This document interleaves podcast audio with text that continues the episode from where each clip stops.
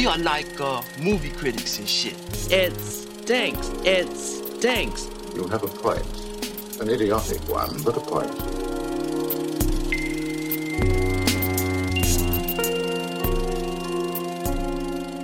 Saludos, yo soy Mario Alegre Femenías Y yo soy Juanma Fernández París. y somos dos criticones. Cada semana les estaremos trayendo nuestras reseñas de los estrenos de la pantalla grande, no como dos árbitros del buen gusto, sino como dos profesionales amantes del cine, con la meta de que después de que nos escuchen hablar, pues ustedes se motiven a ir a ver estas películas y formar sus propias opiniones. Y si luego de hacerlo quieren regresar y discutir con nosotros, bienvenidos y bienvenidas sean. Ajá, una conversación sobre cine. Sí, pero ¿verdad? no, no, no una imposición sobre la opinión de alguien. O sea, es un poquito de, de, tú sabes, de mesura con lo que hablamos aquí de cine. Bueno, Juanma, ¿cuál es el estreno grande para todo el público esta semana? Bueno, vamos a estar hablando de dos en este episodio de Criticones, pero vamos a empezar con eh, Jungle Cruise, que por si acaso usted no lo sabía, esta es una película, una superproducción de Walt Disney Pictures, que está inspirada en una atracción de, que, de Disneyland, que supuestamente era una de las, uno de los bebés del señor Walt Disney, porque él también era un skipper en algún momento de su vida. Siguen apareciendo datos convenientemente sobre la vida de Walt Disney Ajá. para ro- romantizar eh, el que le estemos sacando dinero a todo esto todavía. Y existe básicamente por el éxito que tuvo la, la película de Pirates of the Caribbean, que de eso podemos hablar un poquito más tarde cuando yo tenga que levantar mis objeciones. Pero básicamente eh, la razón principal para ver la película es que porque los protagonistas son Dwayne Johnson y Emily Blunt. Emily Blunt tiene el rol protagónico, donde ella interpreta a esta científica, que es una mujer fuera de época, porque esto sucede, si no me equivoco, en la década de los 30 o de los 40. Es, es pri- Primera Guerra Mundial, está sucediendo la Primera, Guerra Mundial. Primera Guerra Mundial. Bueno, pues es una película de época. O sea que definitivamente ella es una mujer con eh, sensibilidad moderna, una científica que está convencida que puede curar un montón de enfermedades eh, si encuentra esta, eh, esta planta mágica que existe solamente en la Amazonas.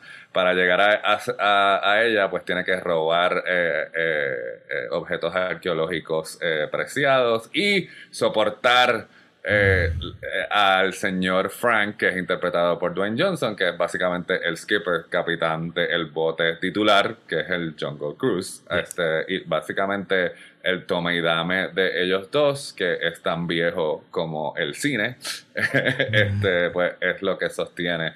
Pero se remonta definitivamente el género es de aventura este así que esa es la sinopsis este pero entonces ahora pues básicamente el señor Mario Alegre va a decir qué fue lo que él pensó Yo voy primero. de Jungle Cruise sí ok, pues yo voy primero. Jungle Cruise, eh, estoy de acuerdo, sí, va por esa línea de película aventura que pudiese ahí contar desde King Kong hasta Romancing the Stone, como tú mencionaste en tu reseña. A mí me acordó mucho a The Mummy, específicamente a la primera The Mummy, sobre todo por esa química que se da entre Emily Blunt y Dwayne The Rock Johnson.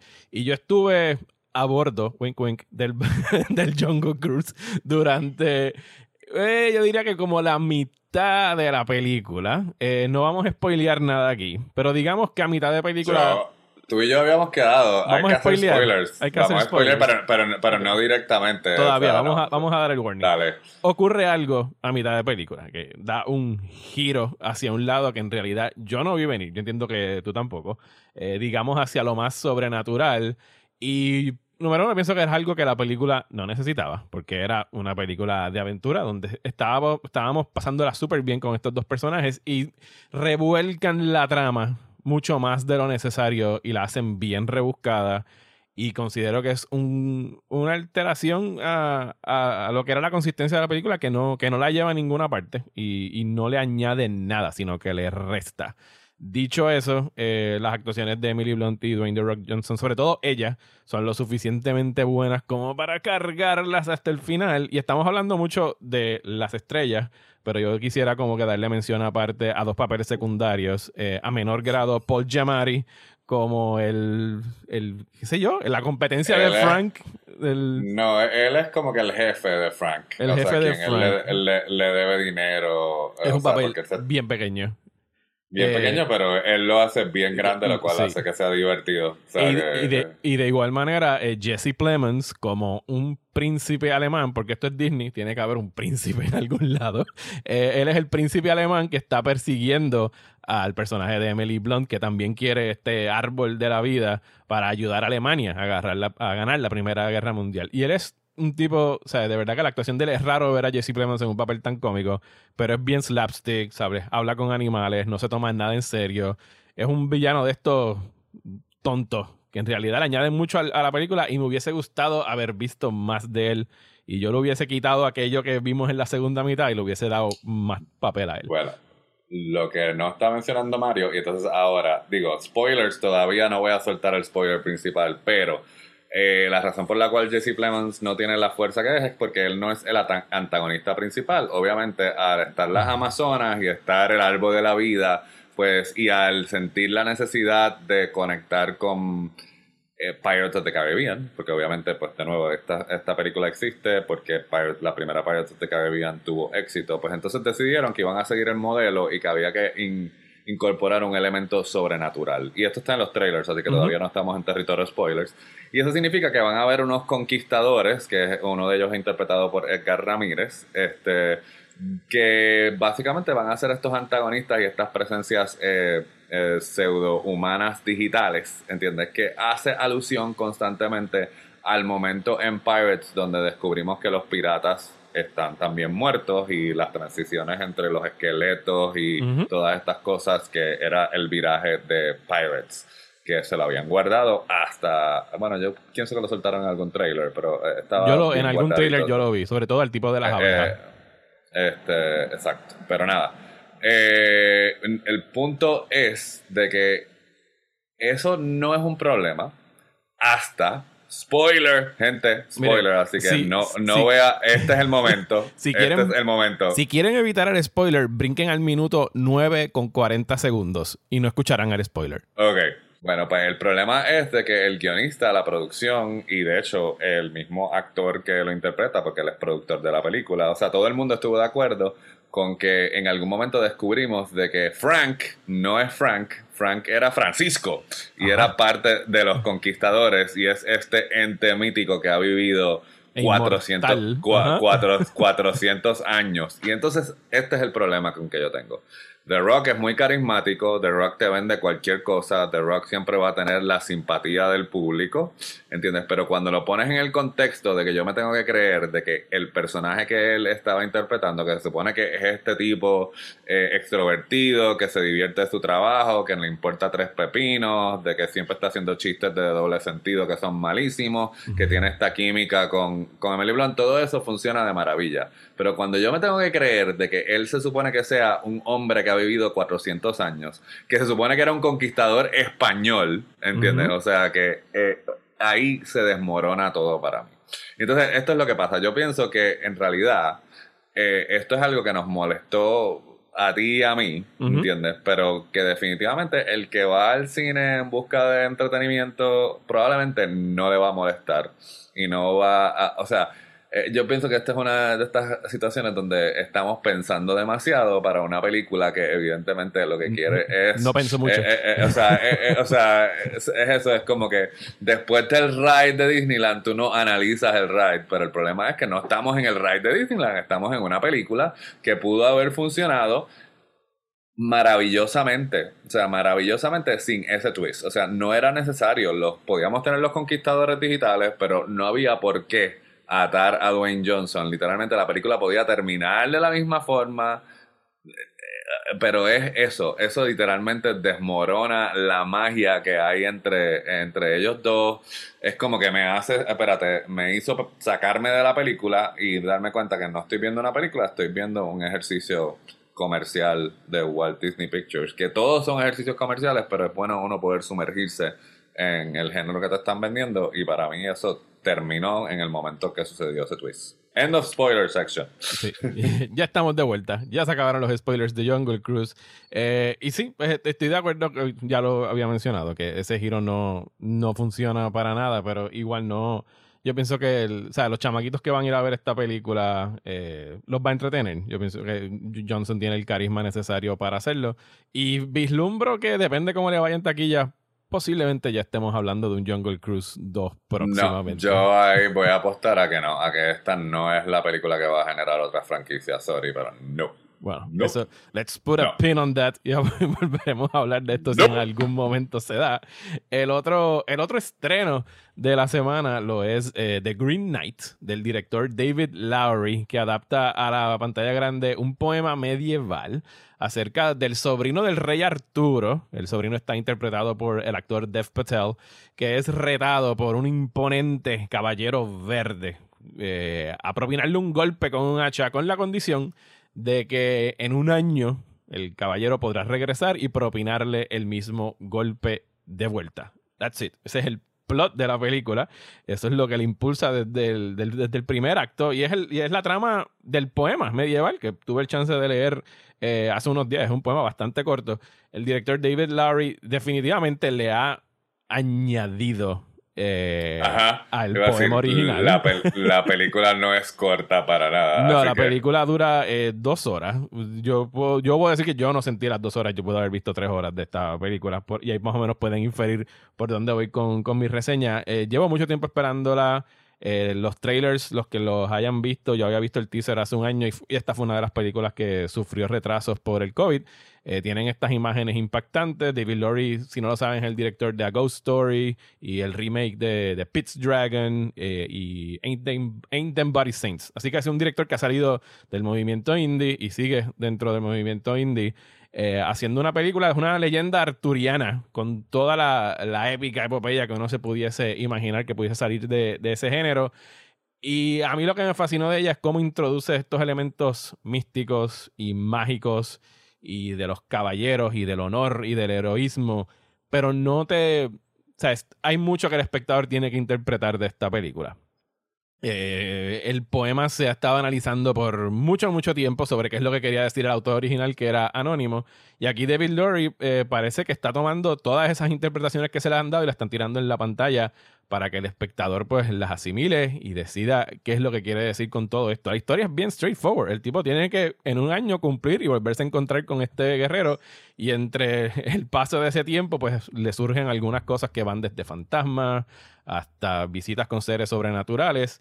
Y yo pienso que obviamente es una película donde el estilo va por encima de la sustancia. la cinematografía es extraordinaria imágenes que te roban el aliento y la actuación de Dev Patel eh, está fantástica, pero obviamente no es una película de para un estreno masivo, no es algo que va a apelar a todo público, pero aquellas personas que estén buscando algo, de verdad que por lo menos para mí, pienso que, se me va a quedar grabada por mucho, mucho tiempo antes de poderme sentar a escribir la reseña. Eh, la encontré eh, ejemplar, de verdad que lo mejor que he visto este año hasta ahora. Eh, o sea que estamos diciendo, de, estamos diciendo de que, eh, eh, diciendo que la decisión de la casa distribuidora de tirarla en cines comerciales la semana que estrena Jungle Cruise es una decisión incorrecta, es lo que estamos diciendo. bueno, yo pienso que en estos momentos donde los cines necesitan películas y estrenos, eh, hay que tienen que expandir sus horizontes, denle una oportunidad a una película como The Green Knight y quién sabe, a lo mejor esta es la película que dicen como que, ah, yo no sabía que, o sea, de verdad que es una película que para mí mientras la estaba viendo era como si estuviesen reescribiendo el lenguaje de hacer cine. O sea, a ese nivel. Esas son palabras mayores. Yo no estoy, a mí me gustó, pero no me mató. Así que no estoy de acuerdo con que estén reescribiendo el lenguaje cinematográfico. Hiperbólico, pero Sí, sí por demás. Este, eh, lo que sí estoy de acuerdo es que es el tipo de. Es un ejercicio intelectual súper bien realizado. O sea, o sea, como dije, o sea, la puesta en escena, la dirección, las actuaciones, eh, literalmente la, la incorporación de elementos, elementos mágicos, elementos de horror, elementos de horror la cinematografía, todo eso es maravilloso. La ejecución es definitivamente e, excelente. Ahora, el, la forma en que se cuenta la historia, precisamente, aquellos que odiaron leer la Iliada, van a odiar esta película, porque es ese tipo de historia, o sea, porque Mario dice, o sea, sí es el reto de- del, Del héroe. de- del caballero, o sea, pero en realidad es la jornada de cuando él sale a aceptar el reto y todos los obstáculos que se encuentra, ese es el meollo de la, de la película, y el ritmo de la película es pausado porque no es una película de aventura, No. el director se enfoca en básicamente en un mensaje extremadamente simple, en el sentido que es que es una vida vivida con miedo, que eh, o sea, no es una vida completa. Y es básicamente la jornada del protagonista es enfrentar miedo, miedo al que dirán, miedo a las expectativas, miedo a que le vayan a cortar la cabeza, pero es una examinación de miedo. Y dado a la simpleza de eso, hay veces que el ritmo de la película se siente que se regodea un poquito. Obviamente, lo brutal de lo que estamos viendo ah, suaviza, ¿entiendes? Eh, o sea, que no es como que, Dios mío, estoy mirando el reloj cuando se va a acabar esto. Pero como ejercicio intelectual, pues no es una película que, eh, o sea, es una película precisamente para aquellos que quieran retar su intelecto. Aquellos que vayan en busca de entretenimiento van a, desafortunadamente, cuando Mario, si sale la cita de Mario en el póster, como que reescribiendo el lenguaje cinematográfico, van a preguntarse qué rayos vi- lo que eh, yo que vi. vio, vio el, el crítico, pero yo sé exactamente lo, lo- lo que vio, pero este es el tipo de película que yo siento eso porque me pasó, o sea, está todo, todo Twitter y todas las reacciones es como que, ¡ah, la hostia viajó del, del cielo! ¿entiendes? Y es una película que está, que tiene muchas ambiciones artísticas y que está súper bien realizada, pero, pero a- hasta ahí, ¿entiendes? Es como que lo que pasa es que pues siento que hay, hay veces que yo digo, como, como crítico, tengo que decir Ujú. que también hay veces que hay que tener cuidado con los críticos porque estamos comiendo fast food eh, todo el año Ajá. y de, y de momento viene alguien y nos sirve un poquito de caviar y es como que, oh my god, ¿entiendes? Este es el mejor caviar y entonces sufrimos de, de precisamente de Este que como caviar esto- está reescribiendo el lenguaje del el caviar. sí, es como que es- Orson Welles no podría ser un caviar tan rico como es. O sea, y pienso de que eso, o sea, de que, o sea, de que precisamente de que sí ocupa un espacio opuesto a Jungle Cruise, que es un cine de nuevo de apelar al intelecto, de explorar ideas, de, y de pasarse por el forro las expectativas emocionales de- del público, porque la realidad del caso es de que la jornada, que es algo que tú y yo estábamos hablando, y que es mi reserva con la película, que me hace admirarla, pero no necesariamente algo que me disfruté, que es una distinción que la gente como que hay veces como que le parece extraño, como que yo puedo, o sea, es una película que yo no me disfruté y quizás yo no estaba de humor para los, ejer- los ejercicios intelectuales que me, que me estaba eh, colocando frente a mí, aún así los aprecio y probablemente si la vuelvo a ver, ya sabiendo en lo que me estoy metiendo, pues probablemente puedo tener una lectura de mayor aprecio. Eh, aún así, dudo mucho que voy a decir que ha reescrito el lenguaje cinematográfico en el 2021. Podemos retomar Este, la discusión cuando hablemos de las mejores películas del año al final de, de Yo diciembre. no dudo, no dudo de que esté en las mejores del año, pero aunque esté en las mejores del año, no significa que reescribió el lenguaje cinematográfico, Ah. ¿entiendes? La, la cita de reescribir o crear lenguaje cinematográfico se la pueden adjudicar a este que está aquí. Y este fin de Ajá. semana ustedes van a tener la opción de ir al cine y en ciertas salas comerciales van a tener a Jungle Cruise en una sala y a The Green Knight en la otra. Y pues, mano, yo pienso que es bueno tener opciones. Y a lo mejor con una salen defraudados y con otros salen bien contentos, independientemente de cuál sea. Pero para aquellas personas que, que no vayan a irse al cine, Juanma, algo en streaming que quieras recomendar, que tengas por ahí que la gente deba buscar y ver. Bueno, pues precisamente para que, para que se motiven a ir al cine de nuevo, está The Movies That Made Us en Netflix, que obviamente tiene, son, son todos estos episodios de películas clásicas, de, en este caso tiene Back to the Future, Jurassic Park, Pretty Woman, este, Y Forrest que- Gump, ¿verdad? eh, For- Forrest Gump. Este, así que cuando las películas eran películas, este, así que que irónicamente, de nuevo, ninguna de esas tiene absolutamente nada en común con The Green Knight y muchas de ellas tienen muchas cosas en común eh, con eh, Jungle, Jungle Cruise, Cruise. es- excepto que todas tienen un guion inteligente y congruente. Este, lo cual, de nuevo, de nuevo, tener aspiraciones comerciales no es algo negativo y que llegar a las masas no es algo negativo. Todas esas películas ilustran eso. Este, así que mi recomendación de Netflix es esa. Eh, y Blood Red Sky. Blood Red Sky, que eh, debería titularse Vampires on a Plane. Eh, así que es la, la película alemana, ¿verdad? sí, esa está en Netflix también. Así que eso es lo que recomiendo de streaming. Pues yo les voy a recomendar que vayan a buscar un documental que está para alquiler por Premium VOD. Es la más, la más reciente película del director Edgar Wright. Se llama The Sparks Brothers. Y es un documental acerca de este dúo musical que yo no conocía hasta que tuve la oportunidad de ver el documental a principio de año. Estrenó, como dije, hace dos semanas en Premium VOD. Pero sus fanáticos, ¿sabes? Son bien fanáticos de ellos, son bien devotos.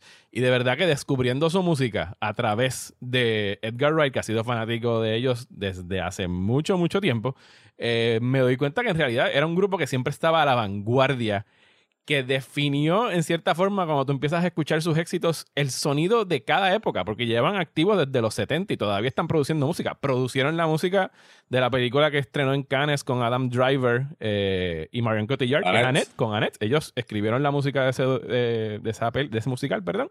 Eh, y pienso que es como que esta fantástica oda tanto a ellos y también al mismo tiempo está este viaje de descubrimiento para quienes no los conocemos. Y yo diría que de verdad, si ustedes entran a esta película como yo, ignorantes de eh, las aportaciones que han tenido este dúo al ámbito musical desde hace años, definitivamente van a salir como que apreciándolos e incluso bajando sus playlists en Spotify, muchas de ellas que ahora mismo han sido curadas por el propio Edgar Wright que como sabemos, ¿sabes? Es un maestro de usar música popular en sus películas y pues esta de Spark, Es, eh, le, va, le, da como anillo al dedo en realidad a su filmografía eh, este documental.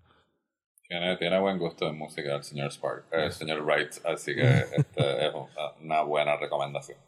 Pues nada, pues ya la crítica llegó a su final, así que esto no quita el que vamos a tener la versión eh, mensual regular de nuestra sesión de criticones, donde habrá, habrán rants, recomendaciones, top 5, más rants. Este, pero lo que esperamos es de que pues compartan esto, que vayan al cine y que se unan a la conversación y que critiquen también. Sí, ustedes pueden criticar aquí con nosotros. Les invito a que se suscriban al podcast de Próxima Tanda a través de Apple Podcast y Spotify. Y si quieren escuchar más de criticones, pueden hacerlo a través de Patreon en patreon.com slash Mario Alegre, donde mensualmente Juan Millo, como ya él dijo, hablamos de las noticias destacadas y realizamos los top 5 y discutimos un tema cinematográfico que este mes va a ser la carrera de M. Night Shyamalan, cuya más reciente película, Old, se exhibe actualmente en cartelera. Así que muchísimas gracias y hasta la próxima aquí con estos dos criticones. Now that was a good movie. I love this movie. It was genius. I will return tomorrow night with high expectations. Pray you don't disappoint me.